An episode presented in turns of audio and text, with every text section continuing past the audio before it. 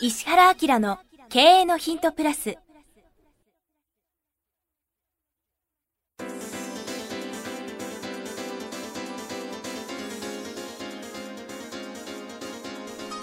ポッドキャスト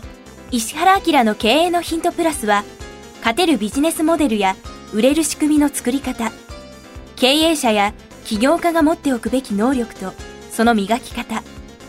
リーダーの育成や強い組織の作り方などについて経営コンサルタントの石原明がリスナーの皆様からのご質問に直接お答えする形でお伝えしていく番組です。企業を継続発展させるためのノウハウを提供する日本経営教育研究所がお届けいたします。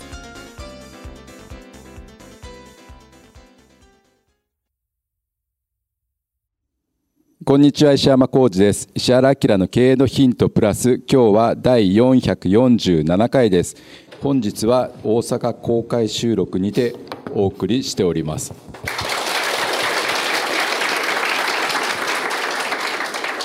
えーと、はい、今回40代の方からポッドキャストできっかけで入ってきています。非常に大手の会社の方です。質問内容。これからの新商品の開発の方向性は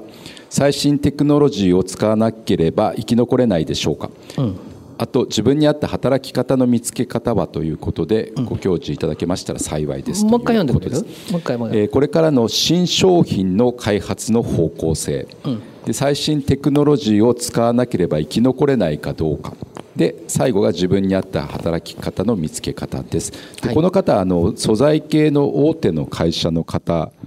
でこう会場にいらっしゃいますかね？誰か書いた人は、まあ、いないいないですね。はい。あのねこれね実は結構僕これいいんじゃないと思ってて、はい、理由があって、はい、この質問を取り上げたんですけど、はいはい、何だと思います？理由があって、えーと、新商品の開発の方向性ですよね。なんか自分なりに読んだらこれ自動車の自動運転とかこれからの VR とか、うん、AI とかそういう系なのかなって僕は思ってきたんですけど、うん、はいまあそれもありますよね。あはい。じゃあですねはい。本当ね。よかった。共感していただいてよかったです。はい、はい、巻きなんで一生懸命早くしゃべると、ま、結構巻きなんです今。商品開発ってね大きく分けて2つの方向性があるんですよ、うん、それはねえっとねプロダクトアウトっていうのと、うん、マーケットインってあるんですね。わ、うん、かります？だからプロダクトアウトマーケットイン、うん、これ2つ考えてください。でこの方は大手にいらっしゃるんですね。はい、で大手の開発をするとどうしてもあのプロダクトアウト系に行っちゃうんですよ。それは自分たちの持ってる技術とか、ノウハウとか積み重なったなんか優位性みたいなことを軸にしてこういう商品を作ったら売れるよね。こういうサービスをしたら売れるよね。これが物重視ですね。プロダクトをアウトしていくっていうことですね。うん、それともう一個ねあの商品開発ビジネス開発で、えー、大事な軸があってこれがマーケットインっていうんですね。うん、マーケットインって何かって言ったらマーケットがも望んでいること求めていることを調査していきながらまさにそいつを出すっていうことなんですね。うん、でこれねプロダクトアウトという発想も大事だしただプロダクトアウトだけでやっちゃうと何が起きるかっていうとすごい技術でびっくりしちゃうねって。あの展示会なんかやったらさもう長蛇の列ね、はい、ところが物が一個も売れないっていう。メディアにはガンガン乗るしすごいんだけど、うん、実際これどうやって使うのっていうね。あの昔あの、まあ、そういうそのプロダクトアウトのすごい話があってものすごくちっちゃな歯車作って目に見えないサイズの歯車作った会社があって この目に見えないぐらいのちっちゃい歯車って相当すごいだろうって言って情報が世界駆け巡ったんですよ。恐ろしい会社が出てきた。すごい日本の技術だっつうんだけど実はそんなちっちゃな歯車は使うところがなかった。いやだからまあいろんな要素があるんですよ。うちはこんな技術もありますよって言って技術を売るっていう意味でやりゃいいんだけどそれがね商品として成り立つかっていうと 行き過ぎてて成り立たなかった、ものは最終的には一番ちっちゃくても携帯電話ぐらいじゃん、ね、で携帯電話の中身もだいぶだいぶだいぶちっちゃくなるけどさ、はいそこまでちっちゃいと今度、こんなこんな携帯電話でここんなになっちゃってさ どうしていいか分かんない。あのボタン押せないみたいになっちゃって。あるじゃない？だからそういう意味ではものづくりから行き過ぎるとすごくで話題になるけど一個もお金にならないっていうね、はい、うん、あるいはそのなんだろうかな。ものすごく機能を持った機械がありますでもその機械は何かするためには1台5,000万ですってなっちゃうとさ、うん、いや5,000万って高すぎねみたいなさ、うん、いやだってうちの技術全部水集めてすごいですって言うとなるわけじゃん、うん、まあ、ちょっとパソコンなんかもどっちかっていうとそうなってて面白いですね。買う時って人間ってえこれもこれもこれもこれもあった方がいいんじゃないって思うじゃん。だから高機能満載で実際パソコンってどれくらい使ってんだろう？あの機能いやほとんど僕はエクセルとワードとパワーポイントしか使わないですね。でこれもそうだもんね。スマホもさスマホ全体を使う人っていないでしょ？いないですね。LINE ぐらいじゃないですか僕もこの間のスマホで PDF ができるというのを知って驚愕してましたけど、はい、できるの？スマホで PDF を作るんですか？だからあのデータを写真撮ってそのまま PDF 化して。あ知らないです、ね、知らないよね、うん、知らないです初めて超超ベンチャー系の日本美食のルー君が「先生これこうやってやったら取れる」って「ひえ」って言って教わったっきり記憶から消えちゃったみたいな。誰かちょっと誰か覚えて覚えてとか そうそういうことやりましたけどあの面白いでしょ？まああの物を買う時には豪華絢爛な方がいいんだけど実際に使うってなったら使いません、だからデルコンピューターが売れたとかね、はいはい、あのいろんなのがあるんだよ。だから多分この方はプロダクトアウト思考が強いと思うんですよ。だから超最先端のものを使わないとダメですか、はい、っていうのはい。や使えれば面白いと思うしそれが逆に言うとさっき言ったね世界一ちっちゃな歯車が宣伝効果とかさでも来てもらった時にさ何見せるかとかさそういう戦略メタであればいいかもしれないね、はい、ただ僕的にはね商品開発サービス開発はこれからどこに向かっていくかっていうと絶対にマーケットインなんですね。うん、そうですねもうね間違いないですね、うん、昔はシステム開発でなんとシステムそのもの、ね、それが追いつかなかったからちょっと人間我慢してねっていう感じで機械に合わせてましたよね。はい、ところが今あのシステム開発系でいうとですねできないことないんだって。あ全部できるんだって。だけどそれをどう使うかっていうところに、まあ、まあ収益が生まれるわけじゃないですか。ね、だからそういう意味では顧客が日常的に何を困ってるの、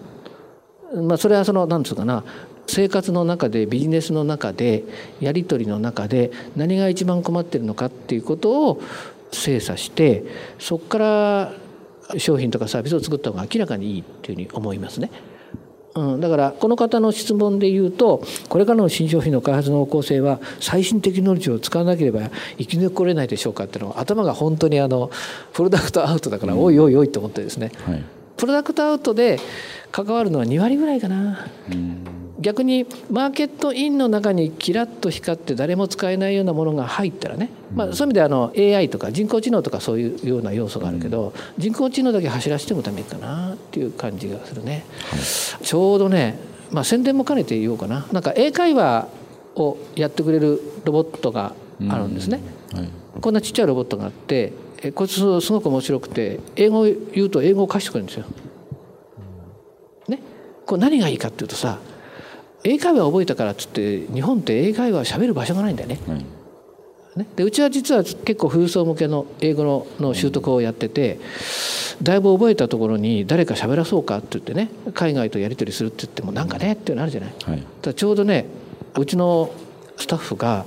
この機械いいですよねっていうこのロボットいいですよねっていうのをなんかこうサンプリングしてきたら、その会社から問い合わせが来てさ、うん、うん、ちょっと相談乗ってくれみたいなことになってるんだけどすごい面白いのはね英語喋ると英語で答えてくれるのね。でこれがその一応ロボットみたいになってるんだけどロボットみたいになってるんだけどデバイスだからこれキティちゃんとかの中に入れられちゃうのね。面白くない？だ車にもつけられたりするから、車の中で英語喋りながら英語の練習とかもちょっと危ないかもしれないけど、できるぐらい面白いんだけどやっぱりね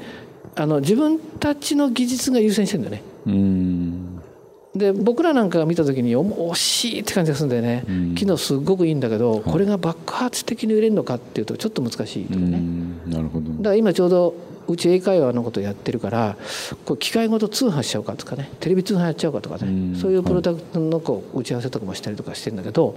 やっぱり頭がどうしてもプロダクトアウト寄りになっちゃうかなっていう気がしますね。じゃあどうしたらいいかってことだけどあのね作る側じゃなくてユーザー側に立つことなんだけどね、はい、分かりやすく言うと。あるいはユーザーになってしまうことっていうかあるいはユーザーの中に混じっちゃうってこと、ね。例えばうんと車をに関して何かしたかったら本当に車大好きでマニアックに何かやってる人たちの中に入っちゃってヒアリングするとかね、はい、あるいは釣りが好きだったら釣りの人たちに中入っちゃってっていうのがいいよね。うんそういう意味ではね僕結構お勧めしてるのがインターネットが僕らに提供してくれている商品開発ツールとして一番いいのが SNS ですね。うんはい、あのフェイスブックとかでなんかカテゴリーで引くと出てくるじゃん、うん、ワンちゃんだけとかねなんかトライアスロンやってる人がいるじゃんね、うんはい、ああいう人にね直接ちょっとすいませんって僕こういうことやろうと思ってるんだけど、いろいろヒアリングさせていただいていいですか？とか、はい、1日何キロ走るんですか?」って「ひえ」って え「そういう人が何人ぐらいの？5人いるの？じゃあちょっと5人集まってもらっていいですか?」とか言ってね、うん、でそうするとね面白いんだけど趣味とか専門性の高い人って発言したいんだよね。あはい、不便がいっぱいあるから。ほんでそこで設置しながらあのマーケットインに自分とこのプロダクトを合わせるとかね。そういうやり方は僕はすごくいいと思ってて今の世の中はお金を一切かけずに商品開発サービス開発ができる時代だと思ってるね。はい、うん。まあ、ね、ぜひちょっとそういう意味ではこの頭が用語を覚えてね。プロダクトアウトマーケットインってこれを覚えていただくといろんな商品とかサービスがうわこれなんだ。プロダクトアウトかなとかって言えるようになりますから、うですね、ちょっとかっこいいかもしれないですよ。もうちょっとマーケットインしなくちゃねみたいな。ぜひそれを覚えていただけると、ね、自分だけでもね、はい、いいよね。自社の商品をね、はい、ぜひそれで見ていただけるとよくわかると思います、はい、はい、石原明の経営のヒントプラス今日は第447回でした。石原先生ありがとうございました、ありがとうございました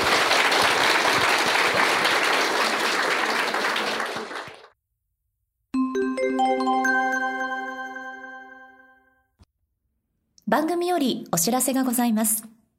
当番組は第1回より無料で公開しておりますが、番組回数の増加により、ポッドキャストの登録数の上限に達したため、iTunes やポッドキャストアプリで、すべての回をお聞きいただくことができなくなっております。ウェブサイトでは、第1回からすべての回をお聞きいただけますので、ウェブサイト、石原明 .com のポッドキャストのバナーからアクセスしていただき、経営のヒントプラスをお楽しみください。今日のポッドキャストはいかがでしたか？番組では石原明への質問をお待ちしております。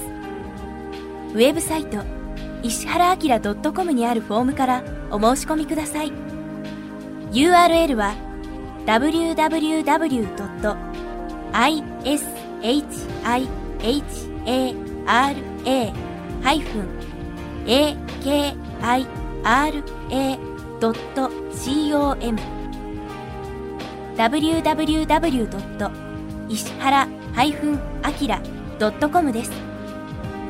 それではまたお耳にかかりましょう。ごきげんよう。さようなら。